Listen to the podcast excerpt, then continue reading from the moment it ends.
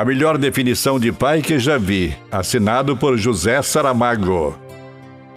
Filho é um ser que nos emprestaram para um curso intensivo de como amar alguém além de nós mesmos, de como mudar nossos piores defeitos para darmos os melhores exemplos e de aprendermos a ter coragem. Isto mesmo. Ser pai ou mãe é o melhor ato de coragem que alguém pode ter. Por quê? É se expor a todo tipo de dor, principalmente da incerteza de estar agindo corretamente e do medo de perder alguém tão amado. Perder? Como?